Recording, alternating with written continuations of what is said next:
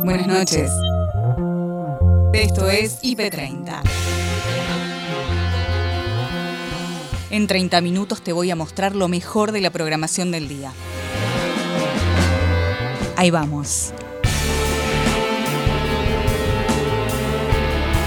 En el IP30 de hoy, el análisis político de la jornada. Era la exigencia que le hacía el cristinismo al presidente desde antes de las elecciones, insisto, porque esto no es nuevo, ¿no? El pressing que había para que fuera candidato en provincia de Buenos Aires no era un premio a Santiago Cafiero, ¿no? Era claramente correrlo de ahí y que ese casillero tan importante lo ocupara otra figura con más espalda, con más músculo político, ¿no? Que es un poco el reclamo del cristinismo, pero yo te diría que excede eso, ¿no? También hay un reclamo de cambio de rumbo económico. Diego Santilli, mano a mano con Gaby Sueb.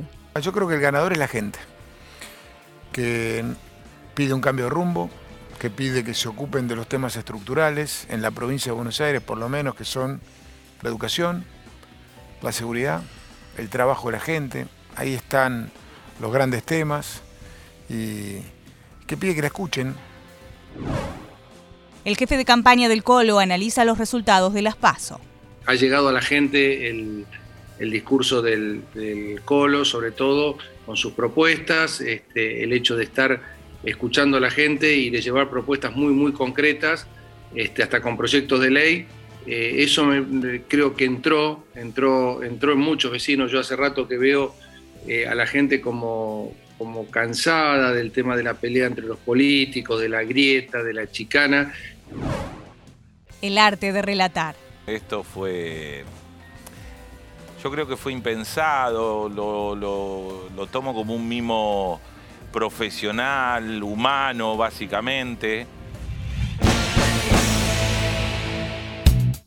Mitad de semana con mucha información signada por la política nacional. En IP Central, Gabriel Sued y Noelia Barral Grijera te cuentan por dónde pasa la información hoy. Hoy fue un día frenético eh, en cuanto a reuniones, en cuanto a novedades. Así que, si les parece, vamos a compartir lo más importante de lo que pasó en el día eh, y después seguimos conversando.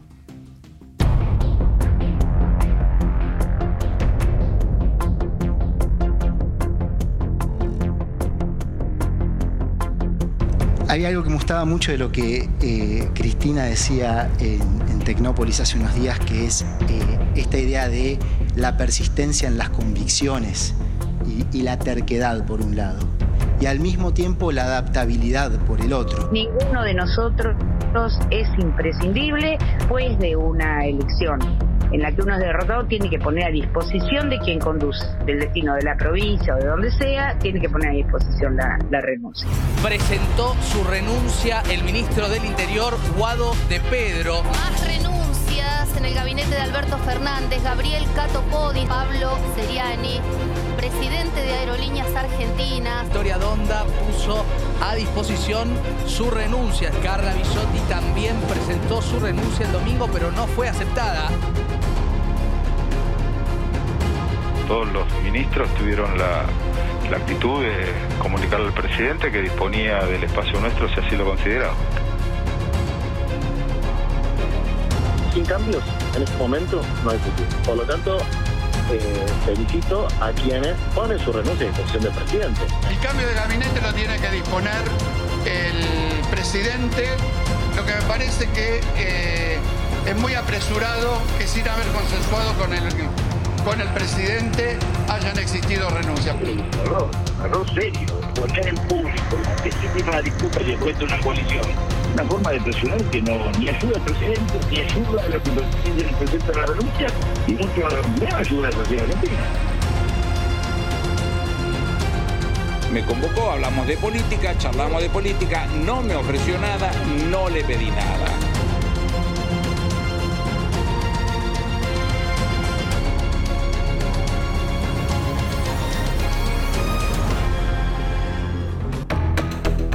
Apoyo de un sector del peronismo al presidente, en este caso del gobernador de Catamarca. Quiero expresar mi apoyo al presidente Alberto Fernández, dijo Raúl Jalil. Es con todos porque la responsabilidad es de todos. Un resultado electoral es producto de la democracia y no debe complicar la gobernabilidad. Hay una clave aquí debemos escuchar y analizar cada demanda de la gente. Así lo hicimos en Catamarca. Eh, esto que señala Jalil de que en realidad esta jugada política, eh, al margen de eh, ser una discusión interna dentro del gobierno, puede poner en riesgo la gobernabilidad, algo que algunos sectores dentro del oficialismo están planteando para cuestionar los modos que encontró el kirchnerismo para manifestar su desacuerdo con el rumbo económico del gobierno. Modos que se desataron hoy a la tarde, temprano, apenas pasado el mediodía, con el primer paso que lo dio el ministro del Interior, Guado de Pedro. Ustedes recién veían en el informe en el que recorríamos todo lo que sucedió esta tarde, la catarata de renuncias que fueron presentando o fueron informando distintos ministros. Bueno, hay que hacer una distinción muy clara, porque por un lado hay un grupo de ministros, ministras, funcionarios que ponen su renuncia a disposición y lo publicitan para justamente presionar sobre el presidente Alberto Fernández. Por otro lado, hay todo otro grupo de ministros y ministras que simplemente cuentan para intentar bajarle un poco el tono a la primera presentación de tanda de renuncias, simplemente cuentan, yo también el lunes, el domingo, después de la elección, le dije a Alberto, tenés mi cargo a disposición, tenés mi silla a disposición, pero no es lo mismo, ¿eh? Ojo, no es lo mismo la presentación, la puesta a disposición de la renuncia de de Pedro que lo que puede haber hecho Gabriel Catopodis, que lo que puede haber hecho Carla Bisotti. Hay un abismo de diferencia entre los dos gestos. En tarde a tarde se actualiza la información de este miércoles. Ana Sicilia, Nacho Corral. Nos vamos a la CGT, sí, volvemos a tomar contacto con Maya Cova. Allí eh, es inminente la conferencia de prensa. Eh, esto vino eh, convocado para el análisis y eh, las perspectivas de todo el proceso electoral que estamos llevando adelante en este proceso de unidad de la Confederación General del Trabajo, con el confederal que va a ser el próximo 22 y que culmina el día 11 de noviembre con eh, el Congreso de Renovación de Autoridades. Así que ese fue el motivo de, de, la reunión y por supuesto a partir de los acontecimientos que son públicos, eh, políticos, institucionales, eh, también hemos debatido y conversado eh, todos estos temas. ¿Harán la marcha en octubre? Vamos a hacer una marcha el día 18 de octubre con tres ejes fundamentales que tienen que ver con el desarrollo, la producción y el trabajo. Son los temas fundamentales que creemos que tienen que ser la agenda política y social eh, de los próximos tiempos, ¿no? Porque eh, esa es el, la mirada de país que tenemos los trabajadores. ¿Cuál es el análisis de los acontecimientos de estos últimos tres días? Primero, el análisis de, electoral eh, fue, digamos, cada, cada uno todavía está eh, encontrando eh, un diagnóstico de, de, dónde se falló, de por qué se falló y cuáles fueron los errores que motivaron que parte de la población votara como votó. creemos que, tal cual lo dijo el presidente el mismo domingo, hay que asimilar el resultado de las urnas, hay que reconocer el resultado de las urnas, no hay que tener la soberbia que tuvieron algunos que perdieron eh, en el año 2019, decir que el, pueblo se equivoca, eh, el pueblo se ha expresado eh, y habrá que ver cuáles son las reformulaciones necesarias para que el pueblo vuelva a acompañar un proceso político que nosotros estamos convencidos que es el que va a llevar a, una Argentina más igual, a una Argentina diferente. ¿Ve positivo los cambios en el gabinete? Casi 40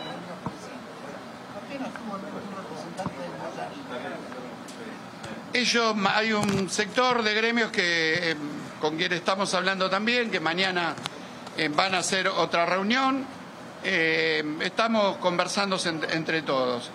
Lo que sí quiero, no quiero eh, dejar escapar esta oportunidad porque también como Confederación General del Trabajo eh, queremos eh, hacer un llamado muy claro a la institucionalidad de nuestro país, a la institucionalidad democrática de las autoridades que fueron electas el 10, eh, que, perdón, que fueron electas en octubre del 2019, que asumieron el 10 de diciembre del 2019 y que hoy estamos eh, cursando eh, una crisis política importante y, por supuesto, como institución democrática de representación colectiva de todos los trabajadores, también defendemos la institucionalidad de nuestro país enmarcada en, lo que, en los parámetros constitucionales. Luego de conocerse las renuncias del Gabinete Nacional puestas a disposición del Ejecutivo, Andrés Fidanza hizo el análisis político en Somos PM. Era la exigencia que le hacía el cristinismo al presidente desde antes de las elecciones, insisto, porque esto no es nuevo, ¿no? El pressing que había para que fuera candidato en provincia de Buenos Aires no era un premio a Santiago Cafiero, ¿no? Era claramente correrlo de ahí y que ese casillero tan importante lo ocupara otra figura con más espalda, con más músculo político, ¿no? Que es un poco el reclamo del cristinismo, pero yo te diría que excede eso, ¿no? También hay un reclamo de cambio de rumbo económico, en donde incluso la figura de Martín Guzmán está ahí observada, ya venía observada de antes y ahora está mucho más. Es una crisis, una crisis integral, porque en el medio está la negociación pendiente con el Fondo Monetario Internacional, que da la impresión de que el gobierno mismo eh, quiso dilatarla, ¿no? Que se podría haber llegado a un acuerdo previo con el Fondo Monetario y lo fue dilatando para no dar un, un mensaje como de ajuste en un contexto de campaña. Bueno, ahora todo es más problemático, todo es más problemático. La pelota la tiene ahora Alberto Fernández, veremos qué, qué decisión toma respecto a el rumbo económico, el ministro de Economía, el jefe de gabinete, en términos generales cómo se recompone la, la convivencia con las distintas tribus internas sea como sea, Maxi, yo te digo, están jugando con fuego, digamos. Sí, claro, a mí me parece que sí. sí. Andrés, en, en, esto, en esta crisis ¿no? del frente de todos, en toda crisis siempre hay una oportunidad. La pregunta es, bueno, ¿para quién puede llegar a ser esta oportunidad? ¿Si para el frente de todos, para el Juntos por el Cambio o para Milei también, no?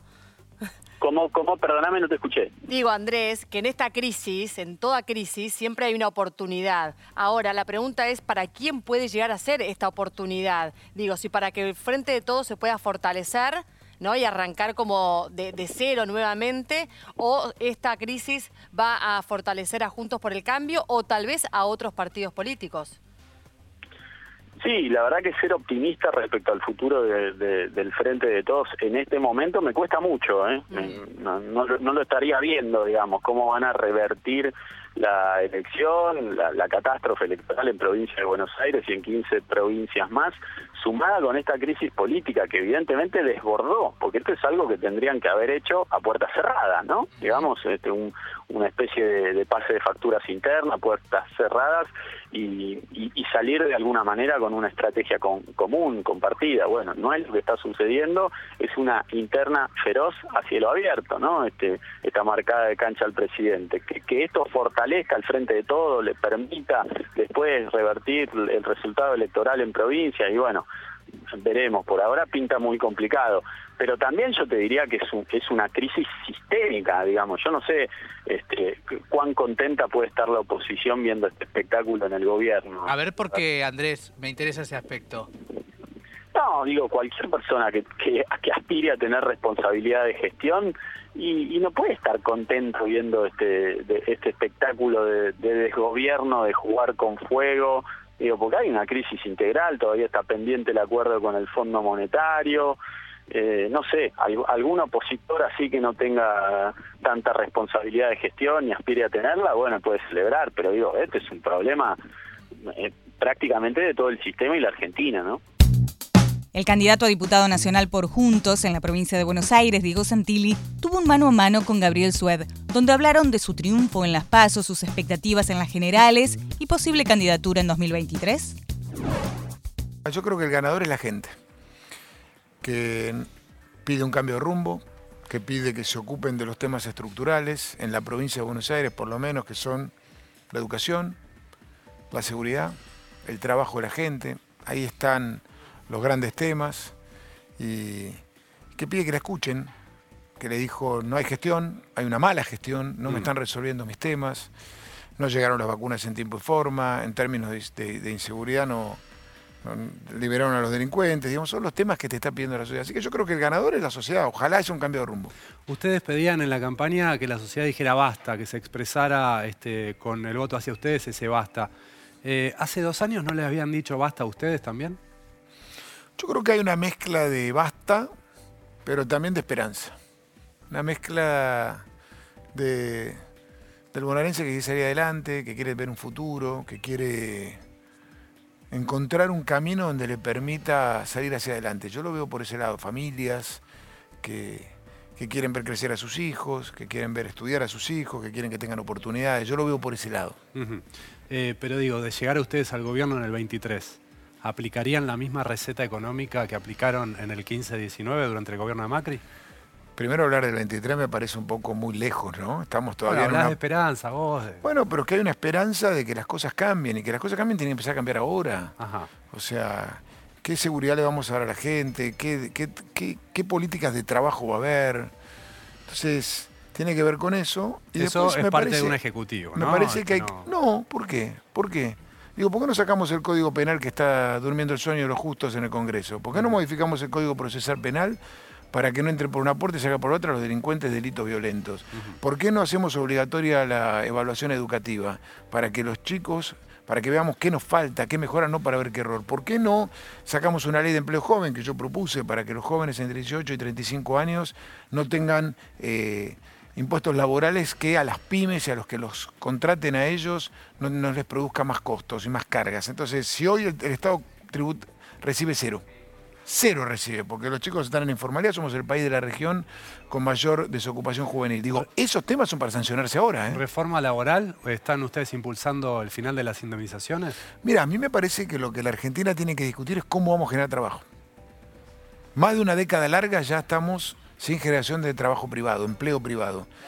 Me parece que lo que hay que hacer es eso, es cómo nos sentamos. ¿Cómo nos sentamos en una mesa? Y ahí hay que sentar a los sectores productivos, comerciantes, pymes, productores, representantes de los trabajadores, el gobierno o las autoridades políticas. ¿Pero te parece que va por el lado de cambiar las leyes laborales?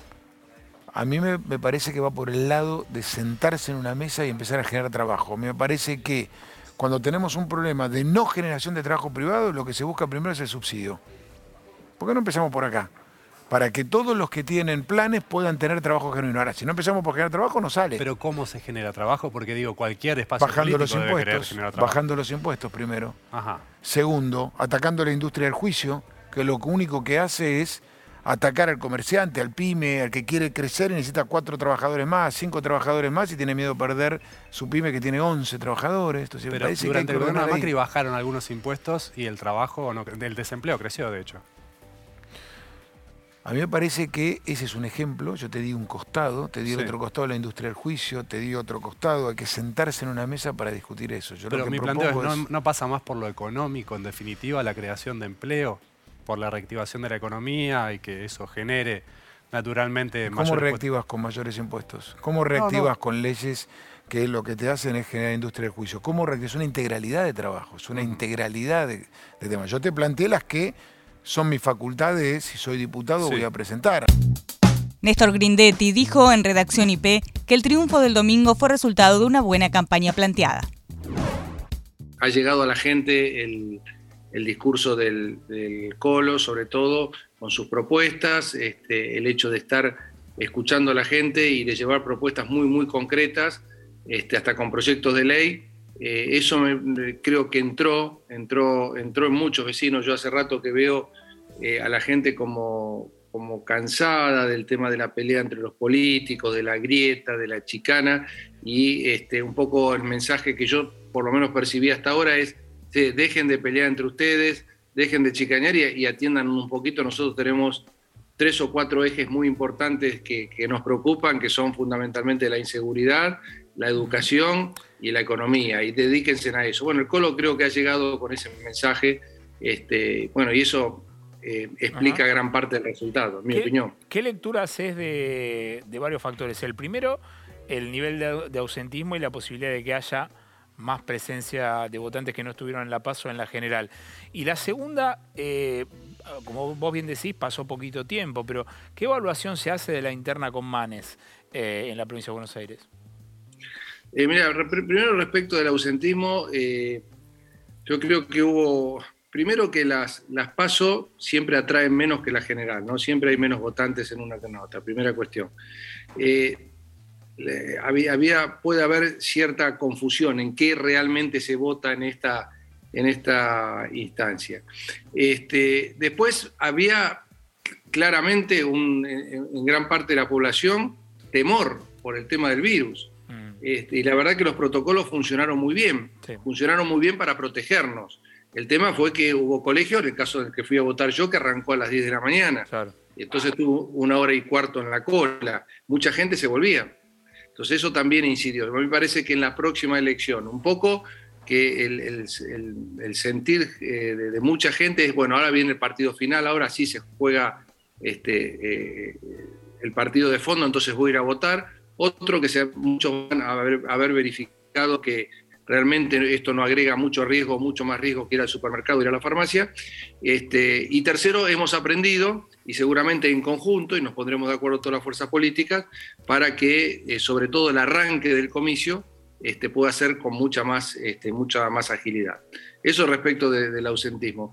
Respecto de la, eh, de la interna, yo lo vengo diciendo ya desde hace rato, nosotros con el radicalismo tenemos, si se quiere, una visión de, del país que, deseamos y un andarivel de valores que nos llevan a ese, país similares, iguales. Acá teníamos diferencias tácticas. Este, no nos pudimos poner de acuerdo, esa es la verdad. Este, para eso están las pasos, ahora los, los vecinos decidieron, pero ya estamos todos juntos de nuevo. Manes es, tercero en la lista nuestra, así que vamos a estar trabajando juntos. De hecho, quedó demostrado el, domingo a la noche cuando aparecimos todos juntos y, ya seguramente no digo ahora porque falta, estamos en un proceso de análisis, pero ya la semana que viene empezaremos a armar un comando de, de campaña todos juntos. El candidato a diputado nacional por el Frente de Todos, Daniel Menéndez, visitó los estudios de tarde a tarde, donde enumeró lo que hace falta desde su espacio con miras a las elecciones generales. Me parece que lo, primero fue un llamado de atención, claro, un mensaje de, la sociedad con, eh, que siente, que percibe, que ve que las respuestas eh, y las esperanzas que, tiene, que, sostenía sobre el gobierno han sido eh, limitadas en las respuestas que hemos podido dar. Creo que el mensaje de la sociedad es que la pandemia y la vacunación era algo que había que resolver, que se resolvió y era lo que teníamos que hacer. Y creo que lo que nos exige, los que nos demanda, los que eh, y las expectativas que depositaron sobre, sobre cada uno de los que integramos el Frente de Todo y sobre el gobierno es mejorar las condiciones de vida y que eso, más allá de que nosotros aleguemos la dificultad de la pandemia, el impacto que tiene la pandemia sobre el desarrollo económico, a eso a la gente no le alcanza y que en ese sentido marcó una señal muy clara. Hay que resolver los problemas, hay que hacerlo de manera urgente y que mostró un enojo, un malestar y que en ese sentido arremangarse y quienes tienen, tenemos responsabilidad de gobierno, quienes tenemos responsabilidad de, eh, de ser dirigentes del espacio que hoy tiene la responsabilidad de gobernar, hay que acelerar las respuestas que nuestra sociedad nos demandó. Yo estoy convencido que estamos en un proceso donde el impacto de la reactivación, del desarrollo productivo, de la generación de empleo, de eh, el motor que se está poniendo en marcha del entramado productivo, lo que nosotros hoy tenemos que hacer es que ese impacto que se va a ir sintiendo al, correr del tiempo, lo tenemos que acelerar, hay que fortalecer con medidas claras eh, para aligerar el, bolsillo de las familias más humildes, para aligerar eh, el poder adquisitivo del salario con medidas concretas que nos puedan volver a encontrar con la esperanza que, nuestra gente depositó en nosotros y que hoy nos llamó la atención claramente. Pareciera que en ese sentido eh, hay como una disyuntiva de qué decisiones tomar sobre si tratar de ver esto que vos explicás del proceso a largo plazo o si en el corto plazo, donde, es, donde hoy en día las personas no tienen plata en el bolsillo para poder eh, acceder a alguna de las cosas más básicas, si se activa y si se inyecta eh, dinero desde ese aspecto. Y pareciera como que las dos cosas a veces no son complementarias por lo menos se plantea de esa forma. Si lo resolvemos ahora o si hacemos la propuesta a largo plazo. ¿Qué, análisis ves en ese sentido? Yo creo que nosotros hoy tenemos que hacer un esfuerzo extra sin hipotecar el desarrollo que tenemos que tenemos a futuro. Nosotros tenemos que ser muy responsables en el desarrollo que, nuestro país tiene que tener de crecimiento sostenible, con distribución, con inclusión y con generación de empleo, pero hoy hay que hacer un esfuerzo enorme para recomponer eh, el poder adquisitivo del salario, las jubilaciones, el poder adquisitivo. ¿Un nuevo IFE es programa. posible para esto? esto? Yo creo que hay medidas que hoy se están, que hoy se están evaluando, que son medidas que desde mi punto de vista lo que van a hacer es acelerar el impacto que ya nuestro, eh, nuestro país va a ir, va a ir construyendo. ¿no? Yo creo que evidentemente eh, nuestra sociedad sufrió mucho. No son un año y medio de pandemia, han sido seis años muy difíciles, eh, los últimos seis años, ¿no? Es mucho tiempo, es mucho tiempo donde las dificultades se ven a diario, donde convivimos con inflación, sobre todo en alimentos, que nos eh, Sí. enquilomban la vida, por decirlo mal y pronto. El periodista y relator deportivo José Montesano conversó con Nico Artusi sobre la superación de sus problemas de salud y cómo lo ayudó el amor para salir adelante.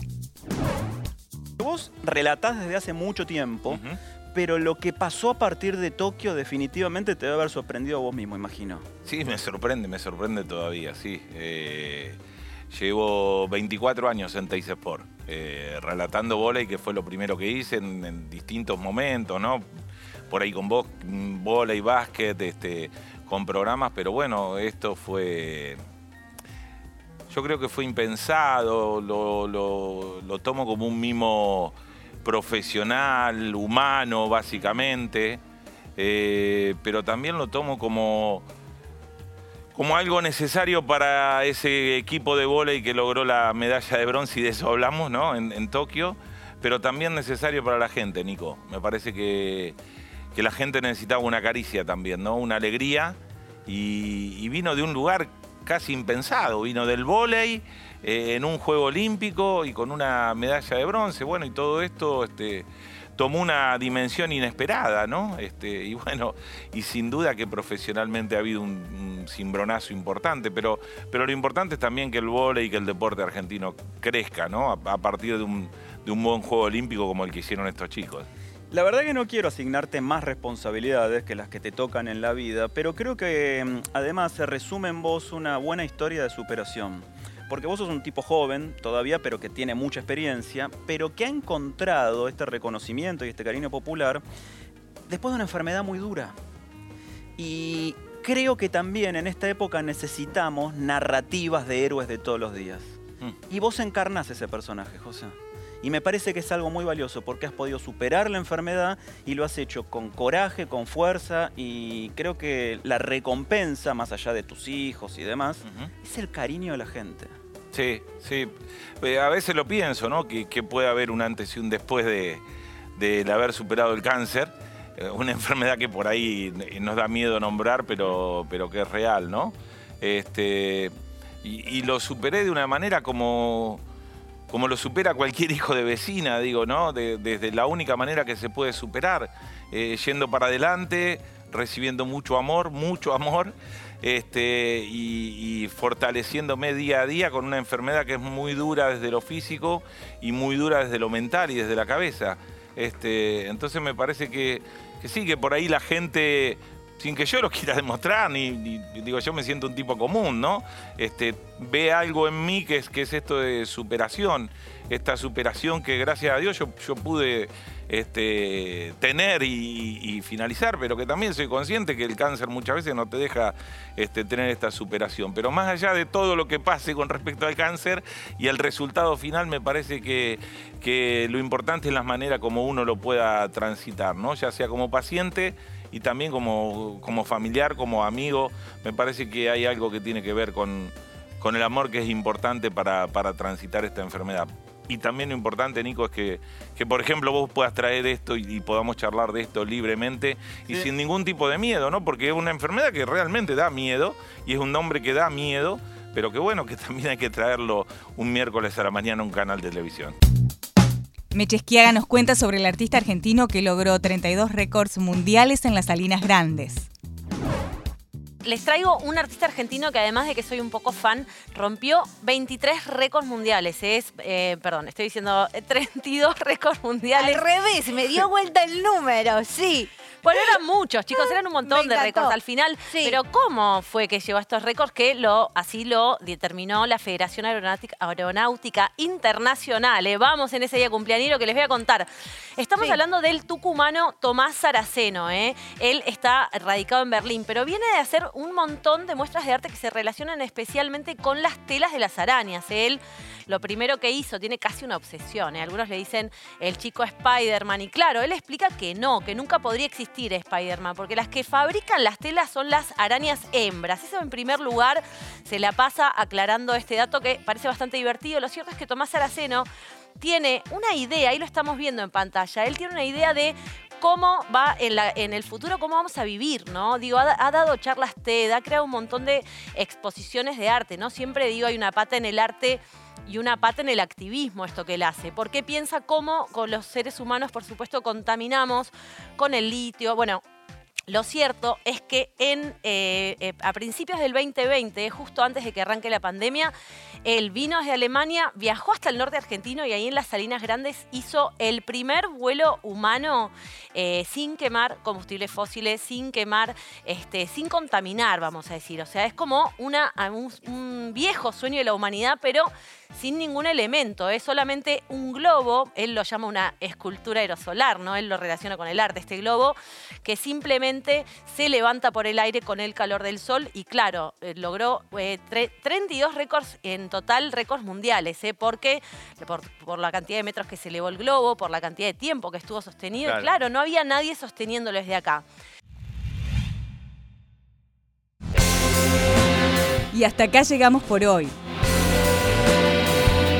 Acordate que podés ver las notas completas en nuestro sitio www.ip.digital y en nuestro canal de YouTube, búscanos como IP Noticias y suscríbete. Hasta la próxima. Buenas noches.